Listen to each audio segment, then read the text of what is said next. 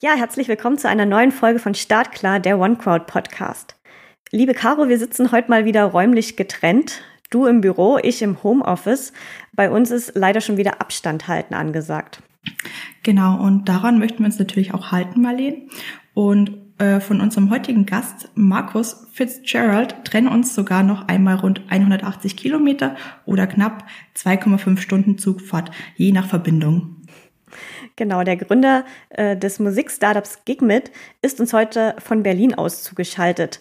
Aber bevor wir unseren Gast begrüßen, müssen wir uns noch mal kurz vorstellen.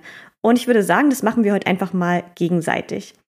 Mit mir zusammen moderiert Caro den Podcast. Sie war mal Werkstudentin und gehört jetzt zum festen Team der OneCrowd, dem Unternehmen hinter den drei bekannten Crowd-Investing-Plattformen Seedmatch, Equinius und Mezzini.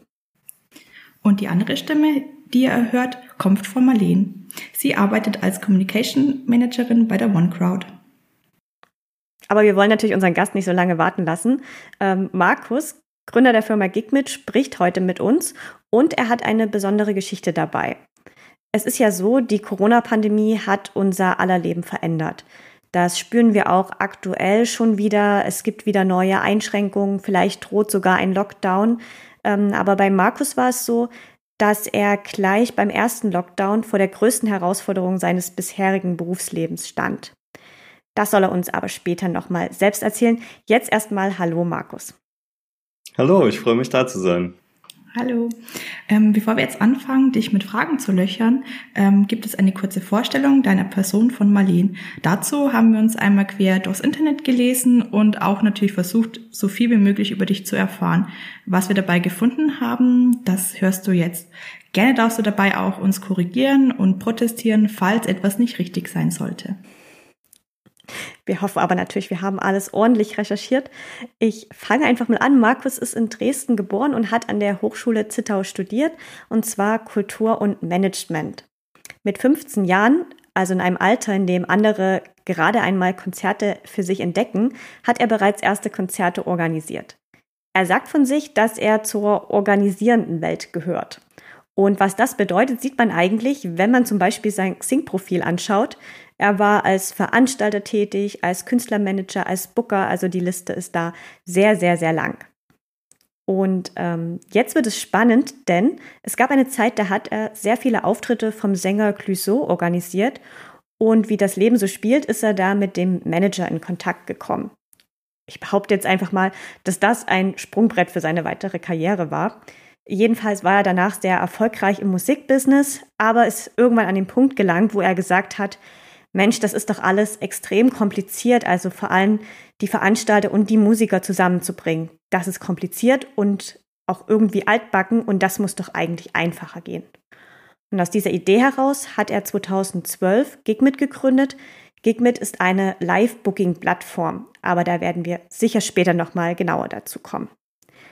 Dass diese Live-Booking-Plattform gefragt ist, zeigte sich spätestens 2016, denn da investierte Sony Music in Gigmit und 2019 sammelte das junge Unternehmen eine halbe Million über die Crowd-Investing-Plattform Seedmatch ein. Das Ganze lief spitze, das Unternehmen wuchs und alles war super toll, bis eben, und genau das hatte ich vorhin schon erwähnt, Corona kam und alles ins Wanken brachte. Eigentlich hatte Markus jetzt nur zwei Möglichkeiten, aufgeben oder weiterkämpfen. Er hat sich für Zweiteres entschieden, also weiterkämpfen. Er hat sein Geschäftsmodell verändert und es ist sogar noch gestärkt aus dieser Krise hervorgegangen. Soweit unsere kurze Vorstellung. Markus, möchtest wow, du dazu was kommentieren? ich bin begeistert, dass äh, die Faktenlage im Internet absolut korrekt ist. Sehr das war übrigens das erste Mal, dass sowas, ähm, äh, dass ich quasi mal gehört habe, was andere Leute über mich recherchieren. Also echt, echt cool. Hut ab. Ja, das freut uns natürlich. Und ähm, Marlene hat es ja schon erwähnt, ähm, die Corona-Pandemie, wenn wir uns mal zurückerinnern an das Jahr äh, oder an das Frühjahr 2020, ähm, da wurde der erste Lockdown beschlossen, viele waren geschockt. Ähm, was hast du damals als erstes gedacht, als du gehört hast, dass die Regierung jetzt drastische Regeln verhängt?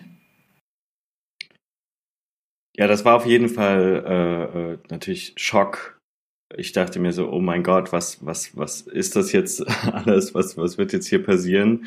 Und habe angefangen, extrem umzuschalten in ähm, ja so Pandemie-Experte, ja, aber natürlich äh, auf Laienebene, aber halt äh, alle Podcasts äh, von von Christian Drosten und Co. Äh, angehört, äh, alle äh, TV-Sendungen, die ich irgendwie finden konnte, mir dazu angeguckt, äh, Nachrichten jeden Tag verfolgt, um irgendwie abzuschätzen, ähm, wie lange das gehen wird und ja, also womit ich jetzt als Unternehmer quasi rechnen muss und habe sehr schnell gemerkt, okay, das wird uns sehr lange begleiten und mhm. wir müssen hier am besten natürlich gleich am Anfang irgendwas verändern, denn Live-Konzerte werden wir erstmal eine ganze Weile nicht erleben. Du sagst also, ihr habt das relativ schnell für sehr ernst genommen, die ganze Situation. Ähm, ich denke halt, viele haben vielleicht gedacht, es wird doch nicht so schlimm, aber du sagst, ihr habt da relativ schnell, war euch bewusst, dass da kommt was Großes auf uns zu und das wird uns sehr stark beeinflussen. Also ich bin davon ausgegangen in der ersten Woche ähm, mindestens ein Jahr, mhm. ähm, wahrscheinlich länger. Und natürlich gibt es dann so ein Prinzip Hoffnung, äh, dass, dass man denkt, äh, ja, vielleicht finden wir doch die, die äh, noch nicht bekannte, äh, all, alles rettende Lösung und äh, Events äh, können viel, viel schneller wieder stattfinden, als man denkt. Da, das, diese Hoffnung ist natürlich immer auch da gewesen, weil ich nie sozusagen so komplett von dem, von dem Live-Event äh, äh, und dem, dem Business um das Live-Event verschwinden wollte. Ähm, das hat einfach auch damit zu tun, dass, dass äh, ich seit ihr habt es ja in dem Intro gesagt, ich 15 Jahre alt bin, mit Live-Events verbunden bin und das natürlich etwas ist, was ähm, dann auch in, innerhalb einer Woche schwer vorstellbar ist, aus mhm. seinem Leben zu streichen. Ähm, und deshalb habe ich dann natürlich gesagt, okay, oder gehofft, dass das sehr schnell auch irgendwie in irgendeiner Form wiederkommt. Aber die, die Business-Kalkulation sozusagen oder die Annahme, die wir dann getroffen haben, dass wir gesagt haben, wie, wie müssen wir uns jetzt aufstellen, ähm, die war schon eher in Richtung zwei Jahre. Mhm. Und ähm, deshalb war schnell klar, wir müssen Events machen können oder vermitteln können oder auch Künstlern etwas bieten können, mit ihren Fans in Kontakt zu bleiben. In, in einer Zeit, wo keine Live-Events stattfinden.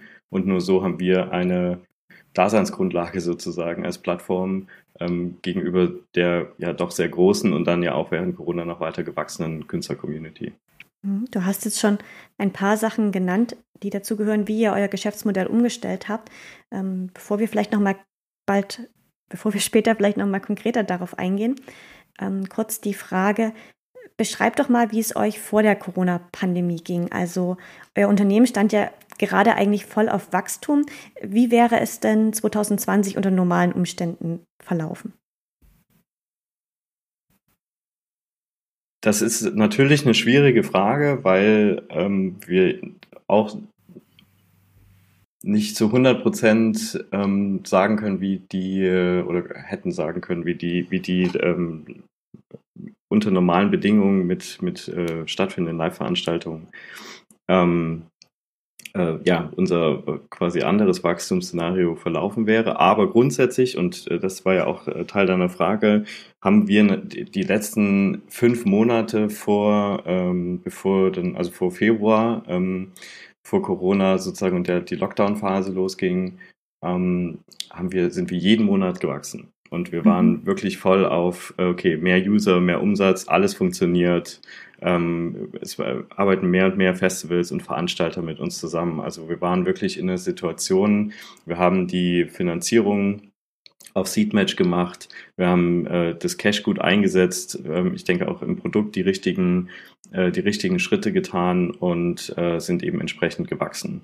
Und das, ähm, ja, also hat sich gut angefühlt und ich vermute mal, es wäre auch so weitergegangen und hätte dann im, im Ergebnis äh, des Jahr 2020 auch äh, nochmal deutlich besser ähm, ausgesehen, als es dann war. Aber gut, das ist, ging wahrscheinlich sehr, sehr vielen Unternehmen ja. so.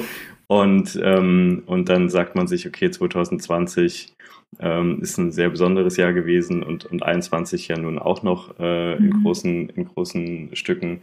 Und äh, gerade für uns in der Branche und ich bin auf jeden Fall extrem äh, stolz und extrem glücklich, dass wir ähm, so durch diese Krise gegangen sind, weil das Alternativszenario, was mir, mir viele ähm, befreundete Unternehmer gesagt haben, äh, oder auch äh, bei uns ehrlich gesagt auch äh, Gesellschafter, mit denen ich gesprochen habe, viele haben gedacht, als sie die Nachrichten gehört haben im Februar, okay, ich bekomme in den nächsten zwei Monaten auch die Insolvenzmeldung von Gigmit auf den Tisch. Mhm. Und, ähm, und das ist halt überhaupt nicht der Fall gewesen und das macht mich schon stolz.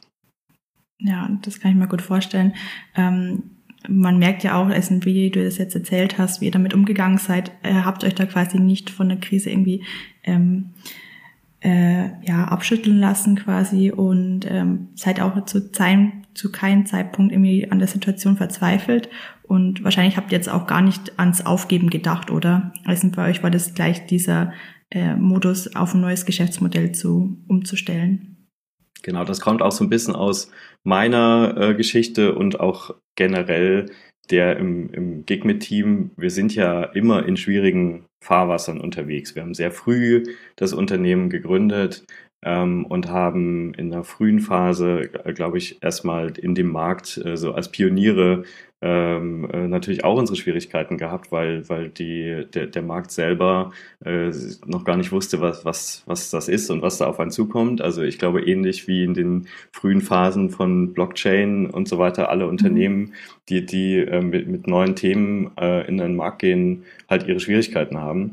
Und das sind wir gewohnt gewesen. Das heißt, wir waren so ein bisschen, äh, es war für uns natürlich auch klar, die, die heftigste ähm, Situation bei uns im Unternehmen äh, äh, seit der Gründung, aber wir hatten halt vorher schon ähm, Situationen, wo wir unser Geschäftsmodell angepasst haben, wo wir gemerkt haben, wir müssen uns nochmal drehen und wenden und diese Wendigkeit war halt jetzt natürlich super, dass, dass das gelernt war, war super hilfreich ähm, in, der, in der aktuellen äh, Phase. Mhm. Ja, das kann ich gut nachvollziehen.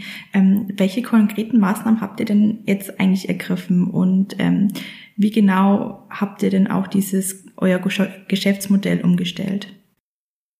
Also wir haben in der Kommunikation viel gemacht, weil wir natürlich dann nicht mehr mit Live-Events also ne, früher war unsere Marketingstrategie, mhm. wir haben hier die großen Festivals und großen Festivalbühnen und wenn du als Künstler da hin möchtest und da spielen möchtest, dann oder auch international äh, touren möchtest, dann ähm, ist Gigmit für dich der richtige Ort. Und so war unsere ganze Kommunikation aufgebaut.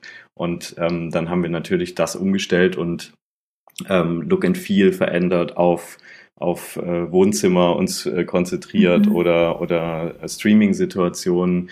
Wir haben ähm, auch inhaltlich ähm, überlegt, was können wir Künstlern bieten, äh, wie, wie können wir Künstlern helfen, also quasi eher so über Beratungsangebote äh, ähm, und Content ähm, nachgedacht als, als anderes. Also das sozusagen auf der Kommunikationsseite und auf der Produktseite haben wir eben äh, wie gesagt, Partnerschaften geschlossen mit Streaming-Plattformen. Das heißt, wir haben äh, mit Twitch zum Beispiel ähm, oder auch anderen und wir haben dann ähm, diesen Plattformen quasi unsere Künstler als Content ähm, vermittelt, weil die Plattformen, die Streaming-Plattformen sind ja auch alle sehr, sehr, sage ich mal, neu entstanden oder viele sind neu entstanden. Andere waren noch sehr klein, hatten kein großes Net Künstlernetzwerk, ähm, waren aber auf einmal in der glücklichen Lage, dass sie sehr viel ähm, Seitenaufrufe hatten und entsprechend mhm. wollten alle 24-7 Content äh, ausliefern und brauchten dafür natürlich auch sehr viele Künstler, die das auf einmal machen und die auch das äh, Know-how haben und die Mög Möglichkeiten haben, das, äh, das umzusetzen. Das haben wir also äh, angeboten. Das heißt, wir haben die ganzen Slots, die die Streaming-Plattformen ähm, zur Verfügung hatten, an unsere Künstler äh, vermittelt und unsere Künstler haben dann eben auf den verschiedensten Plattformen äh, Livestream-Konzerte gegeben. Und die, das ist dann eigentlich genauso, also vom, vom äh, Businessmodell dahinter ist das eigentlich gleich geblieben. Wir haben äh, Gigmit, sind ja eine Plattform, die, äh, wie man das vielleicht auch kennt von LinkedIn, ähm, eine kostenfreie Nutzung erlaubt für alle ähm, Marktplatzteilnehmer, also für die Veranstalter beziehungsweise dann die Streaming-Plattformen und äh, die Künstler. Und dann gibt's ja das Gig mit Pro, das äh, ist ein, eine Subscription, äh, wo ich als Künstler ein Upgrade äh, machen kann äh, für 19 Euro im Monat. Mhm. Und äh, das ist, haben wir äh, bestehen lassen und haben aber gesagt, okay, die äh, Künstler müssen inhaltlich hier einen, einen Mehrwert finden und müssen ähm, entsprechend statt den Live-Events eben dann ähm, viele virtuelle Events angeboten bekommen, die sie selber jetzt so nicht bekommen würden. Und durch diese Deals mit den Plattformen haben wir eben sehr viel auch möglich gemacht, wo Künstler selber keinen Zugang hatten. Also bei Twitch kann man natürlich auch selber seinen Videostream einrichten, aber wir hatten zum Beispiel eine Kooperation, wo Twitch diese äh, Streams, die wir ähm, vermittelt haben, eben beworben hat und dann hatten halt Künstler, Singer-Songwriter, die gar nicht bekannt waren vorher, auf einmal 700.000 äh, Zuschauer bei ihrem Livestream und äh, das sind natürlich alles Geschichten, die uns auch irgendwie froh machen und wo wir merken, das hat was äh, gebracht. Und wir haben in dem ersten Jahr, so 2020, über 7000 Livestream-Events äh, dann ähm, vermittelt. Und das äh, war eine Zahl, wo ich glaube, kein anderer von, von aus dem Nichts heraus und aus quasi auch im März gab es ja noch nicht mal die Idee oder äh, äh im Februar gab es noch nicht mal die Idee, genau, und im März dann sozusagen angefangen, ähm, in, in nicht mal einem vollen Jahr sozusagen so hochzufahren und so viele Events dann äh, den Künstlern anzubieten. Das, äh, das war schon echt äh, cool. Und das Schöne ist, dass das eben jetzt weitergeht, also dass wir auf der Livestream-Ebene weitermachen, auch wenn mhm. natürlich wir immer auch so ein bisschen beobachten, wie ist der Markt dafür. Ähm, das schwankt natürlich, je mehr wieder physische Events stattfinden, desto weniger äh, schauen Leute sich Livestream-Events an, aber trotzdem gibt es noch eine gewisse Abruferzahl, die, die auch nicht uninteressant ist und die Künstlern eben auch helfen kann. Das waren jetzt schon spannende Beispiele, aber ich könnte mir vorstellen, für viele Künstler war das ja ein richtiger Lichtblick. Also die standen ja quasi vor dem Nichts und die Möglichkeit, über euch solche ähm, digitalen Events anzubieten, war dann bestimmt sehr, sehr hilfreich. Welche Reaktionen kamen denn da vielleicht von den Künstlern? Also die Künstler waren natürlich in einer, in einer ähnlich schwierigen Situation wie wir als Unternehmen gesamt, weil natürlich auch bei vielen Künstlern das ähm, oder vielleicht sogar noch mehr wie die Veranstalter weil bei den Künstlern ja das Geschäftsmodell weggebrochen ist. Das mhm. ist sozusagen auch bis heute der kritischste Punkt. Ähm, in Deutschland haben wir den ganz gut gelöst, weil es natürlich Förderung gibt und, und äh, Solo-Selbstständige dann eben entsprechend zumindest so eine Basisabsicherung bekommen haben. Aber wenn man sich den Musikmarkt anguckt, ist, halt, ist es halt so, dass zwischen 75 und 90 Prozent, hängt so ein bisschen davon ab, wie groß ist der Künstler und manche haben eben Besonderheiten, dass sie eben jetzt tendenziell stärker im Recording sind, andere sind ein mhm. bisschen tendenziell stärker im Live. Ähm, aber bis zwischen 75 und 90 Prozent der Einnahmen eines Künstlers kommen aus dem Live-Geschäft. Und das diese Einnahmen sind für die Künstler, äh, und das war dann irgendwann absehbar, im, im äh, März 20 weggebrochen. Und das hat natürlich erstmal eine Schaffensdaseins- und Lebenskrise bei ganz vielen Künstlern ausgelöst, was jetzt die Live-Events, Live-Streamed-Events nicht sofort äh, ausgeglichen haben und alle Künstler gesagt haben, hurray, äh, mhm. wir machen jetzt Livestreamed und alles ist gut, sondern das hat äh, tief reinge eine tiefe Kerbe reingeschlagen. Und wir merken das bis heute, dass auch Künstler in Wirtschaft, also auch in Gesprächen oder wenn sich Künstler bei uns ähm, melden, bei uns im Team, äh, dass Künstler in einer extrem schwierigen, bis heute in einer extrem schwierigen finanziellen Situation sind. Und natürlich auch die, jetzt sage ich mal, eingeschränkt stattfindenden Konzerte das noch nicht wieder ausgleichen oder abfedern, wie mhm. ähm, äh, die Einkommenssituation vor Corona war. Und das ist ein Problem, was Livestream-Events nicht lösen konnten. Was die Künstler uns sehr positiv äh, natürlich angerechnet haben. Wir haben viel Zuspruch bekommen und viel äh, auch sehr motivierende, tolle äh, Meldungen und E-Mails, ist, dass sie ähm, begeistert waren, wie wir geholfen haben. Also einerseits, wir haben zum Beispiel ein, ein ähm, Guidebook zu Hybrid Events und, und Livestreaming ähm, äh, produziert, äh, was wir dann, äh, das ist ein ziemlich fettes Buch eigentlich geworden, dann am Ende, ähm, was wir äh, unseren Künstlern zur Verfügung gestellt haben, wo wir ähm, halt nochmal genau erklären von der, von dem kreativen Aspekt äh, über den technischen Aspekt bis mhm. zum Vertriebsaspekt, was, was man bei Livestream-Konzerten beachten muss und haben natürlich auch konstant in unserem Blog und in E-Mails mit unseren Künstlern darüber gesprochen, um sie sozusagen Livestream-ready zu machen, also ähm, äh, wie das alles geht, was man machen muss. Das haben die Künstler sehr dankbar angenommen und natürlich dann, klar, die Events, die stattfanden, die Livestream-Events, die waren ähm, waren auch ein Erfolg.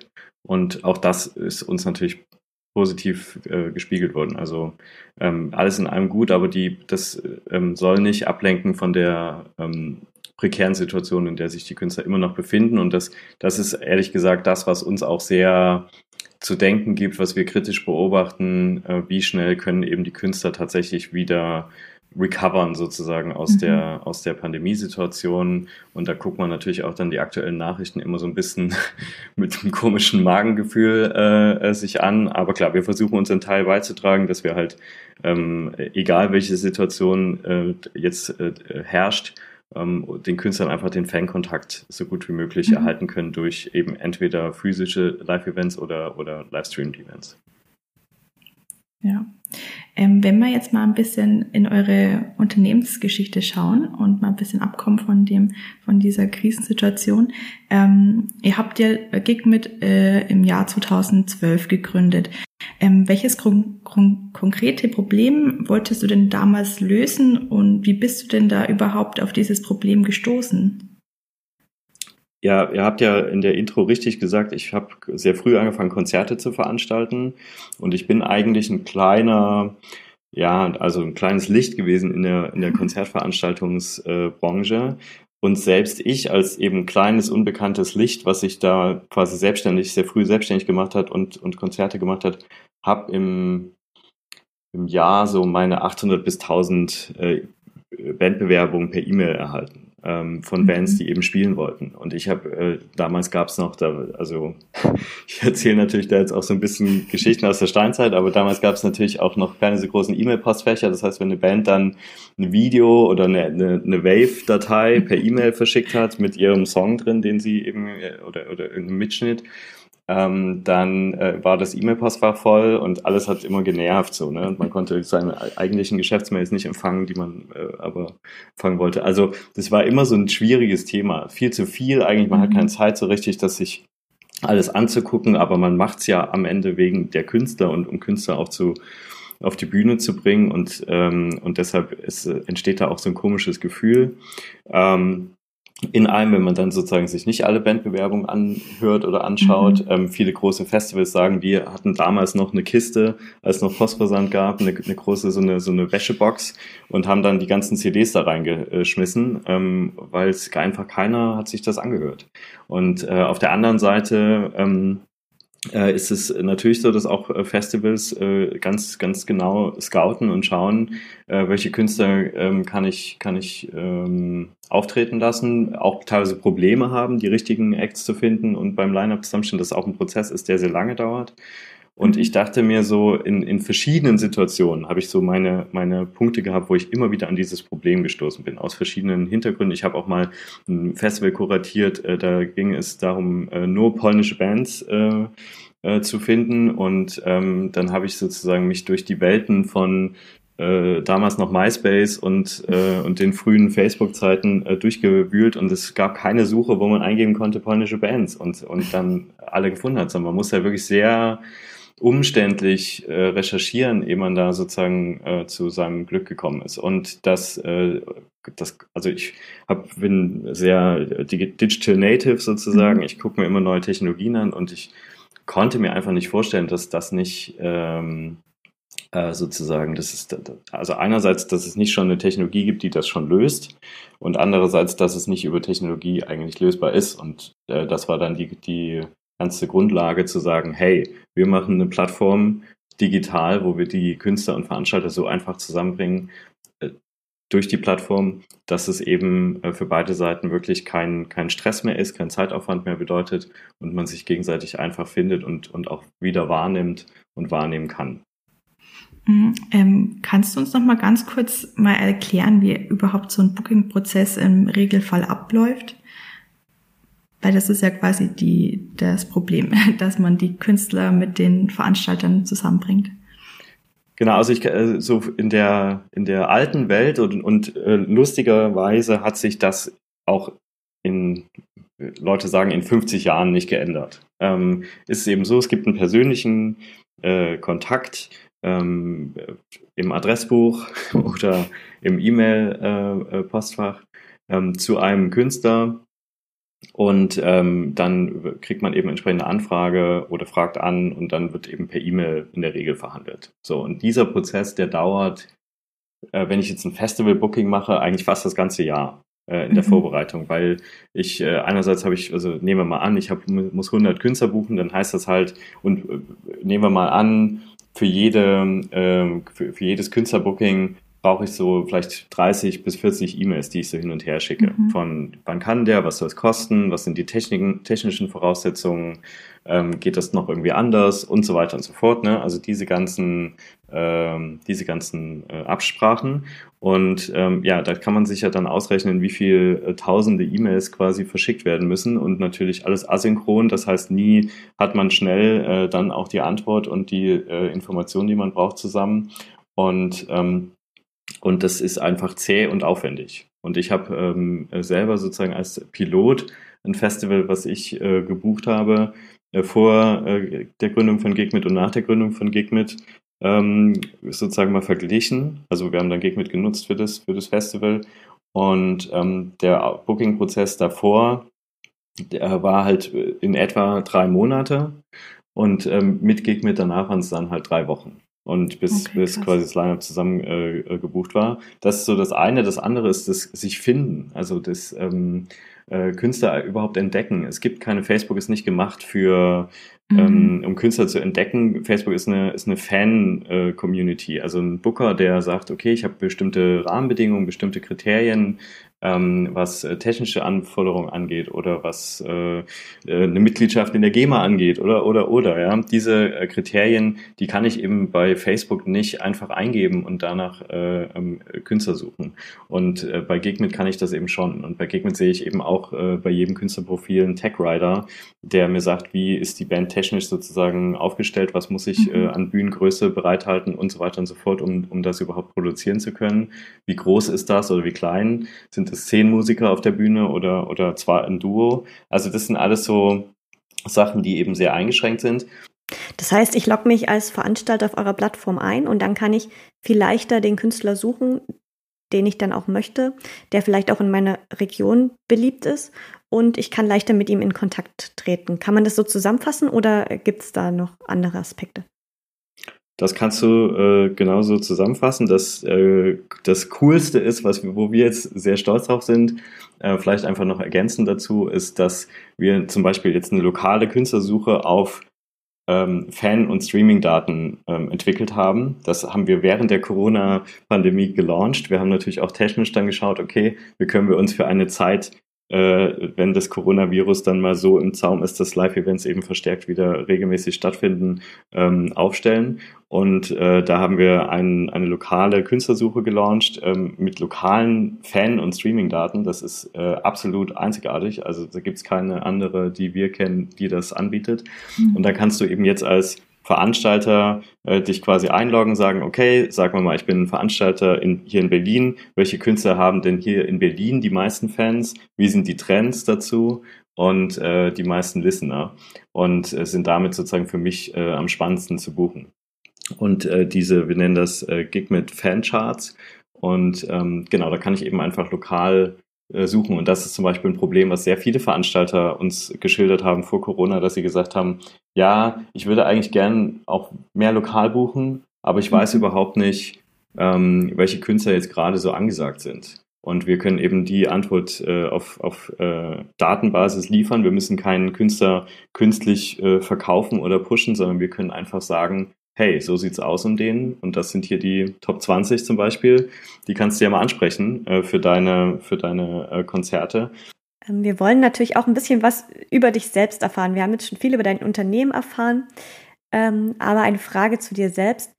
Dein Weg zur Musik. Erzähl uns doch mal, wann es angefangen hat, dass du so musikbegeistert geworden bist. Ging das schon in deiner Jugend los?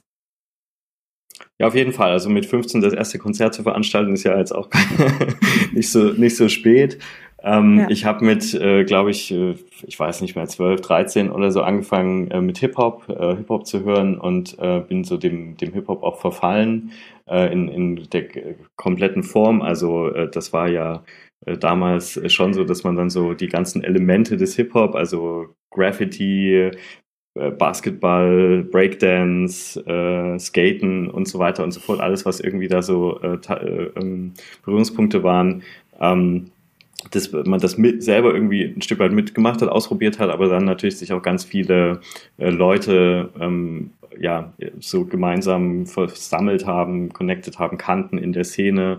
Und da waren natürlich auch sehr viele DJs und Rapper dabei. Und ähm, ich habe für mich sehr früh erkannt, ich kann das nicht, bin nicht besonders musikalisch. Äh, das ist nicht meine meine Seite, aber ich finde es mega gut zu sehen, was das hier für ein Vibe ist und so. Und ich glaube, ich gehöre auch zu der Generation, ähm, die eher so eine Machergeneration ist. Also ähm, ja, auch in meinem Umfeld waren extrem viele Leute meines Alters, die gesagt haben, ja, lass uns das jetzt einfach machen.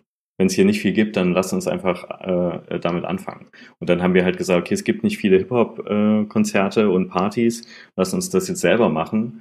Und ähm, das haben wir eben auch sehr erfolgreich äh, gestartet. Also ich kann mich erinnern, dass ich mit 15 noch Konzerte in, in Dresden hatte, die tatsächlich und auch auch äh, auch ähm, Partys mit äh, so 800 bis 1000 Besuchern mhm ohne Krass. überhaupt jemals einen Plan gehabt zu haben, wie man das eigentlich vernünftig vermarktet. Ich kann mich auch erinnern, wir standen noch am Kopierer und haben die, haben die Flyer noch so handkopiert und so. Also okay. da, das war noch sehr oldschool, aber eben diese, dieses Bewusstsein war da, okay, wir wollen das, äh, wir, mhm. wir haben da Lust drauf, äh, wir mögen diese ganzen äh, Leute, die mit uns hier abhängen und, und rappen und DJs sind und so. Und äh, wir wollen das irgendwie äh, zelebrieren und pushen. Und dann, als die ersten Partys eben stattfanden, war für, das war wie so ein, da ist bei mir irgendwas, keine Ahnung, irgendein Schalter umgelegt und das war wie so, okay. das ist ja mega geil, mhm. äh, Wahnsinn.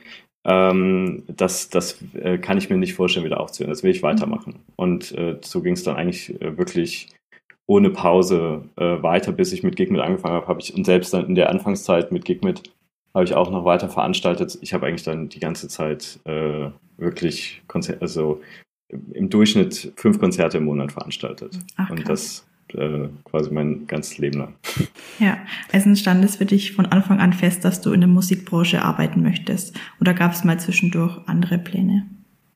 Es gab für mich nie so diesen, diesen Branchenbegriff, äh, also Musikbranche. Also es gibt ja Leute, die sagen, ich möchte in der Musikbranche arbeiten das war für mich nicht so, für mich war, ich möchte äh, Partys und Konzerte veranstalten. Und das hat sich dann eher erweitert in der späteren Phase, als ich studiert habe, ähm, dass äh, mein, mein Musikbezug eher geöffnet wurde zum Kulturbezug. Also ich quasi gesagt habe, okay, ich möchte in der ganzen, äh, möchte kulturell aktiv sein und möchte meinen Beitrag leisten, dass die Kulturlandschaft äh, gut und vielfältig ist und habe auch Ausstellungen organisiert oder dann auch später ein Festival, was sich nicht rein auf Musik bezogen hat, sondern auch Tanz und Performancekunst ähm, äh, dabei hatte. Also ähm, da war ich recht offen. Ich habe auch zwischendrin mal einen Abstecher gemacht in die ähm, äh, Marketing-Welt äh, und auch mal einen Abstecher mhm. gemacht in die Filmbranche, ganz kurz. Äh, ja, gar, gar nicht ganz kurz, drei Jahre oder so war das zwischendrin. Also äh, rein nur Musik war nicht so äh, zwingend der Fokus, aber das, die Leidenschaft um Konzerte, die ist äh, also ungebrochen bis heute extrem groß und natürlich ein wichtiger Treiber ähm, in, in meiner täglichen Arbeit und, und warum ich das eigentlich alles mache. Mhm. Wenn du so von Leidenschaft für Konzerte sprichst, wie viele Live-Konzerte besuchst du selbst denn pro Jahr, wenn jetzt nicht gerade Corona ist? Also vor Corona schon recht viele. Ich würde sagen, dann eins in der Woche, so im Durchschnitt. Krass. Wow. Ähm, jetzt seit Corona ehrlich gesagt ein bisschen reduzierter. Für mich hat das natürlich auch die Zeit, jetzt die, die konzertfreie Zeit auch äh, war ein Auslöser mal so ein bisschen zur Reflexion und, und äh, zu überlegen, ja, ähm, was, wie will ich eigentlich selber so äh, in Zukunft mein äh, Leben gestalten. Und da spielen Konzerte eine wichtige Rolle, aber ich glaube nicht mehr in der Anzahl. Also mhm. ähm, genau, das, äh, ich habe schon sehr viel äh, gesammelt quasi vorher. Und ähm, und genau und äh, bin jetzt noch äh, etwas reduzierter unterwegs, aber ich war jetzt auch schon wieder auf ein paar Konzerten und habe gemerkt, naja, es macht es macht wieder Spaß, also und und man weiß, was man vermisst hat, also von daher ich äh, mal gucken, wo die Reise noch so hingeht. Bei der hohen Anzahl fällt die Frage, die ich jetzt stelle, vielleicht schwer, aber vielleicht kannst du dich erinnern, welches Konzert hat dich bisher am meisten begeistert, jetzt unabhängig davon, ob es ein eigenorganisiertes oder ein fremdorganisiertes war? Ja, es war kein eigenorganisiertes, das kann ich schon sagen. Ähm, also für, gut, also über die ganzen Jahre, da, es kann natürlich sein, dass, dass da ich da jetzt auch etwas vergessen habe ähm, und nicht so genau, äh, also vielleicht doch ein eigenorganisiertes auch äh, für mich emotionaler war. Aber jetzt, äh, sage ich mal, ist so mein Erinnerungsvermögen äh, vor allem auf die letzten so drei, vier Jahre äh, beschränkt.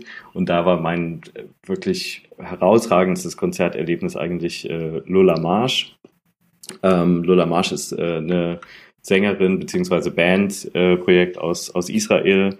Mhm. Und ich habe die gesehen beim Pohoda Festival in der Slowakei, was eines meiner Lieblingsfestivals ist. Ähm, und äh, das war so ein Konzert Sonnenuntergang äh. Also noch hell quasi, als es losging, extrem, ist eine extrem sphärische, tragende Musik und dann ging so die Sonne unter und ich stand da einfach da und ich habe äh, ich habe da meine Sonnenbrille aufgesetzt und einfach nur geheult, äh, weil es so, weil ich so emotional, also jetzt gar nicht, weil es so, so schlimm war, sondern weil ich so emotional berührt war. Ja. Und ähm, und wollte das dann da in der, in, in der Crowd auch gar nicht so zeigen, aber es war einfach ein wahnsinnig berührendes Konzert und ich finde äh, einfach auch da merke ich wieder, warum eigentlich, ne? weil, weil einfach äh, Musik und live äh, gespielte Musik dann doch einen total emotional umhauen kann. Und das mhm. ist mir da eben nochmal bewusst geworden. Ja, nochmal andere Emotionen weckt, wenn man es live erlebt, als wenn mhm. man es jetzt vielleicht zu Hause anhört. Genau. Klar. Ja. Sehr schön. Wir haben jetzt zum Abschluss noch drei Fragen an dich, die wir jedem Gründer stellen. Mhm. Und äh, die Fragen wird dir Caro stellen und wir bitten dich so spontan wie möglich zu antworten. Genau. Das ist ja wichtig. Bist du denn bereit dafür? Kann losgehen. Gut, damit starten wir mit der ersten Frage. Nenne drei Eigenschaften, die ein erfolgreicher Gründer haben muss. Durchhaltevermögen, Motivation und Überzeugungskraft. Dann zur zweiten Frage. Was motiviert dich, jeden Morgen aufzustehen? Musik, ganz klar. Das glaube ich. Ähm, und dann die letzte Frage. Äh, mit welcher Persönlichkeit würdest du gerne mal zu Abendessen gehen und warum?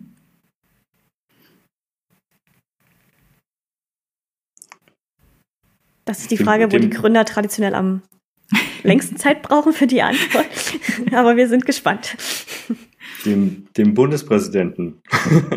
und mit dem würde ich gerne mal essen und einfach mal so hören, wie das so ist. Also dieses, so das teilweise auch fremdgesteuerte ähm, äh, Alltagsleben mhm. oder Berufsleben. Äh, genau, das fände ich eine sehr spannende Begegnung. Okay, interessante Antwort. Das hätten wir ja. jetzt nicht so erwartet. genau. Sehr cool auf jeden Fall. Ähm, dann vielen Dank, lieber Markus, dass du dir die Zeit genommen hast für unser kleines Gründergespräch. Und ich denke, unsere Hörer haben einen sehr interessanten Einblick mhm. gewonnen in dein Unternehmen und in die Musikbranche allgemein, wie es ihr gerade so geht und was da die neuesten Trends sind. Und ja, danke, dass du da warst. Danke euch, hat auf jeden Fall Spaß gemacht. Super, danke schön, dass du dabei warst.